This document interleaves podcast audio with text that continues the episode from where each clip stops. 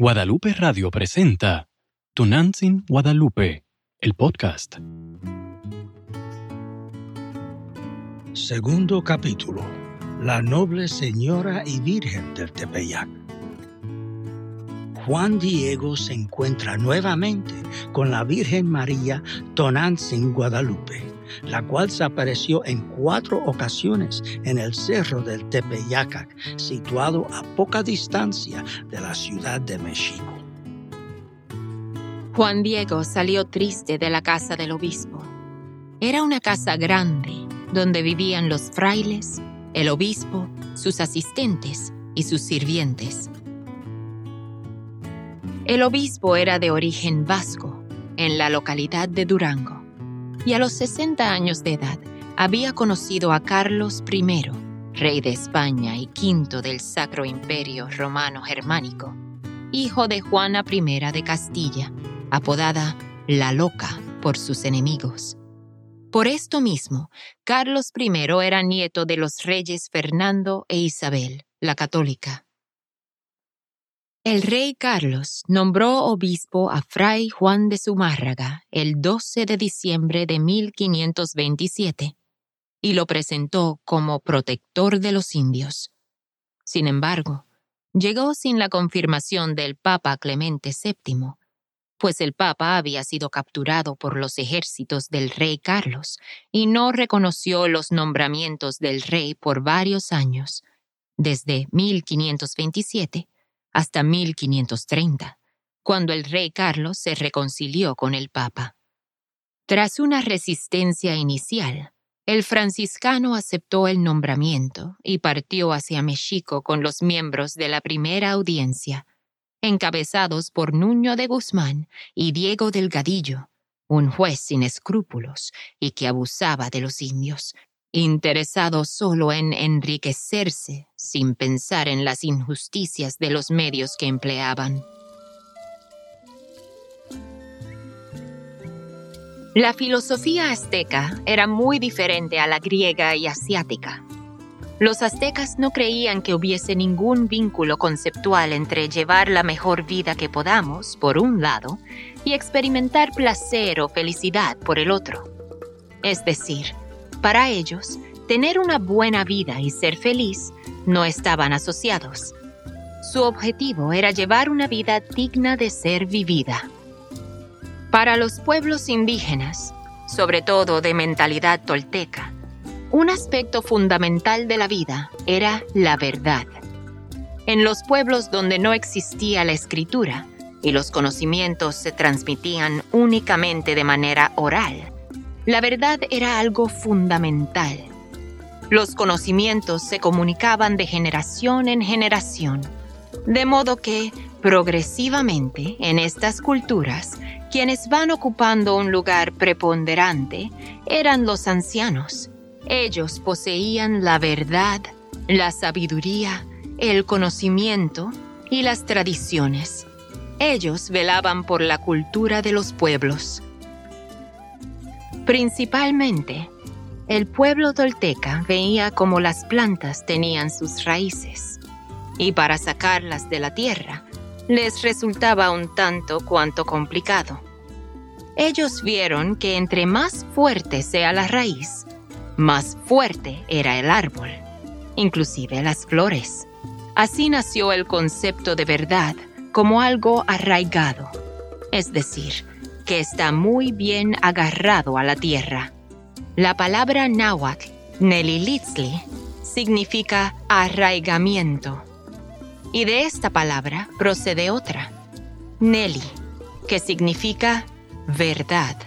Para los pueblos indígenas, la verdad se relaciona con lo antiguo, con lo traído por los antepasados. Lo nuevo era más bien signo de mentira.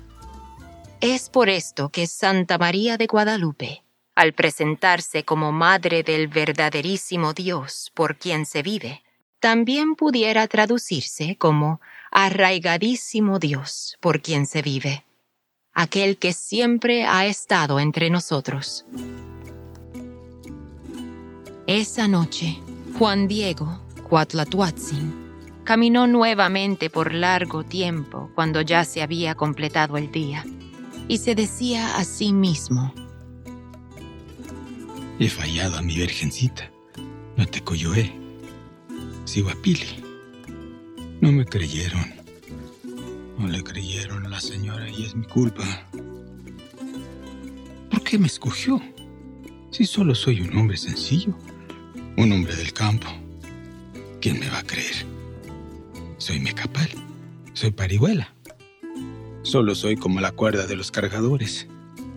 En verdad, soy una angarilla. No soy nadie. No soy nadie. Y triste se fue derecho hacia lo alto del cerrito, hasta que llegó a la cumbre.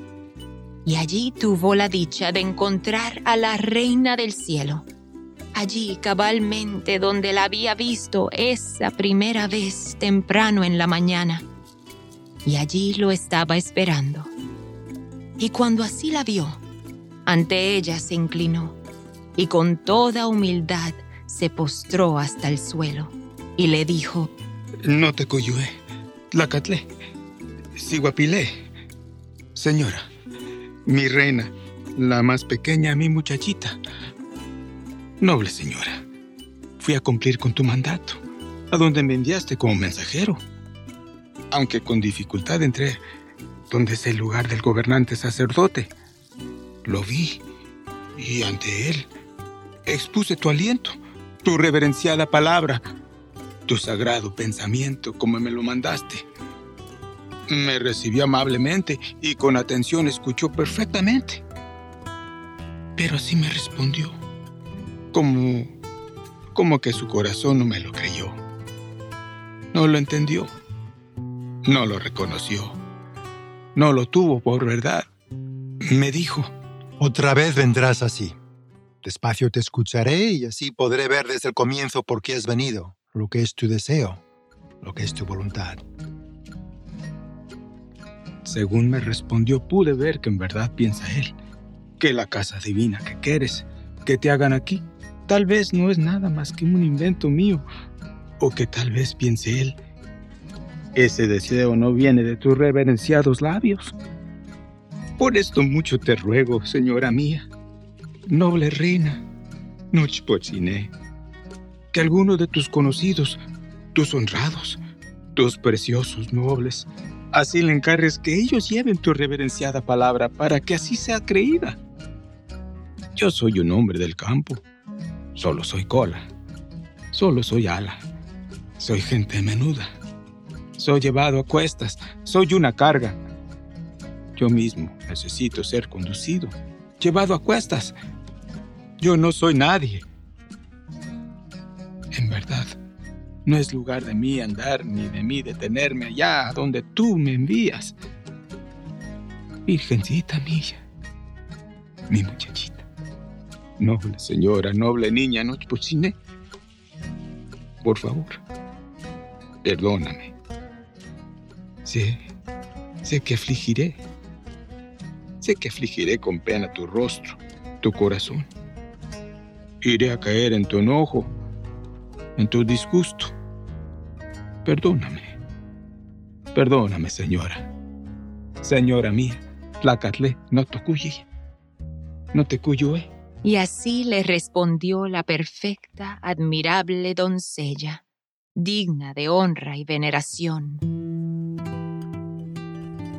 Escucha tú, el más pequeño de mis hijos, hijo querido, que así lo comprenda tu corazón. Klashikaki no shokoyo, maweli uyei moyolo. No son gente de rango mis servidores, mis mensajeros, a quienes yo encargo que lleven mi aliento, mi palabra y hacer que se cumpla mi voluntad. Pero es necesario que tú personalmente vayas, abogues por esto, ruegues que por tu intercesión se realice, que se lleve en efecto mi querer y se cumpla mi voluntad. Y sé que mucho te pido, hijo mío, el menor, el querido, y con rigor te mando a que una vez más vayas mañana, vayas a ver al obispo. Y de mi parte, hazle saber, haz que te oiga bien. Juanito, hazle oír mi querer, lo que es mi voluntad, para que realice y cumpla lo que le pido. Mi casa divina, mi templo que le pido. Y una vez más, bien dile, como yo, la siempre Virgen Santa María, ni semika Ishposhle, yo, que soy madre de Teotl, Dios, y ni Natsen, a ti como mensajero te envío. Y Juan Diego le respondió, le dijo respetuosamente, le dijo reverentemente. No te cuyue, señora mía, noble señora, reina, muchachita mía, que no angustié yo con pena tu rostro, tu corazón. Con todo gusto iré, marcharé para que se cumpla tu palabra, tu aliento. Y mi guillotzin, inmorlatotzin. De ninguna manera lo dejaré de hacer, ni tengo penoso el camino. Iré a cumplir tu voluntad. Solo que tal vez no seré oído favorablemente. Puede suceder que si fuera escuchado, quizás no seré creído. Mañana por la tarde, ya cuando se ponga el sol, vendré a devolver a tu amada palabra, a tu venerable aliento. Lo que me responde el gobernante sacerdote, Inteopiscatlatuani. Ya me despido de ti, hija mía, la más pequeña, mi niña y señora, noble reina. Por favor, quédate tranquila, que así pues descanses. Máximo Sehuetzino. Y luego de hablarle, Juan Diego se fue a su casa a descansar. Al día siguiente, domingo, bien todavía en la noche, todo aún estaba oscuro. Y de allá salió, de su casa, y se vino derecho al Tlatelolco. Vino a aprender las cosas divinas, a saber lo que pertenece a Dios, a entender a ese Dios bondadoso y cristiano. Ya a eso de las diez fue cuando había terminado. Ya había oído misa y había sido contado en la lista y ya se había dispersado la multitud de gente. Pero él, Juan Diego, Cuautlatoatzin, fue al palacio del señor obispo, y cuando llegó hizo todo lo posible para poder verlo. ¿Tú? ¿Otra vez? ¿Pero qué quieres ahora? Perdone, lo moleste otra vez, señor Fray, pero tengo que hablar nuevamente con el señor obispo. Por lo tanto, solicito una audiencia con él. Pues pasa adentro y espera. Le avisaré que estás aquí. Y Juan Diego humildemente esperó. ¿Es el mismo hombre de ayer? Pues terminaré esta carta para el rey luego de verlo. Bueno, a ver qué tiene que contar. Padre Juan González, ¿qué desee? Necesito que traduzca. Hazlo pasar y con timidez entró Juan Diego al salón. Y bien, hijito, ¿cuál es el asunto que me traes? No tengas miedo, puedes hablar con tranquilidad. Junto a sus pies se arrodilló, lloró y se puso triste al hablarle, y le pidió que fuera creído. Y al descubrir la palabra del aliento de la amada Reina del Cielo, dijo, Ayer al regresar nuevamente vi a la Santa Madre de Dios en el mismito lugar donde me la vi la primera vez. Me aguardaba, esperándome para darle la respuesta, y al yo contarle lo que había ocurrido, me ordenó que regresara a verlo, a decirle su voluntad, de erigir su casita sagrada, su templo divino, donde ella ha escogido que sea. Me dijo, mucho te ruego, hijo mío, el más pequeño, y con rigor te mando que otra vez vayas mañana a ver al obispo. Dale parte en mi nombre y hazle saber por entero mi voluntad, que tiene que poner por obra el templo que le pido. Y otra vez dile que yo, en persona, la siempre Virgen Santa María, Madre de Dios, te envía. Y el gobernador obispo, Muchísimas cosas le preguntó. Le examinó e inquirió para poder cerciorarse dónde la había visto, ¿Cómo era ella? ¿Dónde fue a verla? ¿Qué aspecto tenía? Y Juan Diego todo le narró, todo le contó al señor obispo, dándole absolutamente todos los detalles. ¿Y la viste bien, hijito? ¿No es esto un sueño tuyo o algo de tu imaginación? ¿Y a la Virgen habló contigo en tu lengua natural? ¿Qué, te dijo exactamente? y cuéntame de nuevo, ¿cómo se te apareció? Pero aunque todo se lo hizo manifiesto, cómo era, cómo hablaba, todo lo que vio, lo que admiró, hasta los más menudos detalles, lo perfecta que era la amable, maravillosa doncella, madre de nuestro Señor Jesucristo. Sin embargo, pese a que todo absolutamente se lo pormenorizó, su deseo no se realizó. Dijo el obispo. Te creo, hijito. Sí, te creo. Pero no basta. No basta con solo tu palabra. Tu petición se haría, sí, se ejecutaría. Se realizaría lo que pides si solo... si solo... Bueno, escucha claramente. Es muy necesario alguna señal para creerte que te envía la misma reina del cielo, la noble señora celeste en persona. Tengo que cerciorarme que es precisamente ella. Señor, tú que gobiernas, considera cuál será la señal que pides, porque luego iré a pedírsela a la reina del cielo que me envió. Me pondré en camino enseguida para solicitársela, pues soy su mensajero. ¿Cuál es la señal que quiere el señor gobernante? Y cuando vio el obispo que todo lo confirmaba, que Juan Diego desde su primera reacción no titubeaba o dudaba, que en nada vacilaba, lo despachó. Tenga cuidado, ilustrísimo. Este hombre podría estar mintiendo o se lo ha imaginado. ¿Quién sabe lo que está realmente pensando? Y todo esto es muy sospechoso. Apenas hubo salido Juan Diego. El obispo entonces ordenó a algunos criados de quienes tenía absoluta gran confianza que fueran detrás de él y les pidió que cuidadosamente lo espiaran, que lo siguieran sin darse él cuenta y que luego se reportaran. Síganlo, vean bien hacia dónde va, a quién mira y con quién habla. No lo pierdan de vista y regresen luego para contarme todo lo que han visto.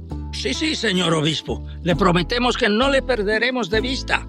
Ni se preocupe, señor obispo. Averiguaremos todita la verdad. Y así se hizo.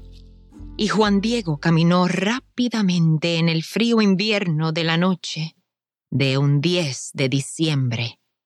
Fin del segundo capítulo.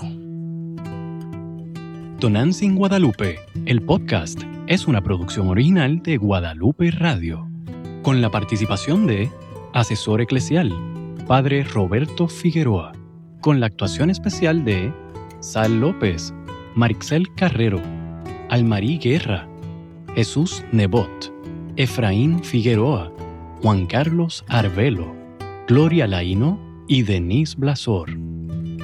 Soprano, Juliet Blasor. Diseño gráfico, Marta Naranjo. Grabación y edición de audio, Gerardo Nevares. Edición general, Ramón Velarde. Música original del maestro Marcos Loya y Juliet Blasor. Libreto, producción y dirección, Denise Blasor. Productor y director ejecutivo, René Heredia. Conoce más sobre esta producción visitando el sitio tonantzin.la y descargando la aplicación de Guadalupe Radio. Si disfrutaste de esta producción, recuerda suscribirte, darnos una calificación de 5 estrellas y compartir con alguien este podcast. Tonantzin Guadalupe, el podcast. Todos los derechos reservados.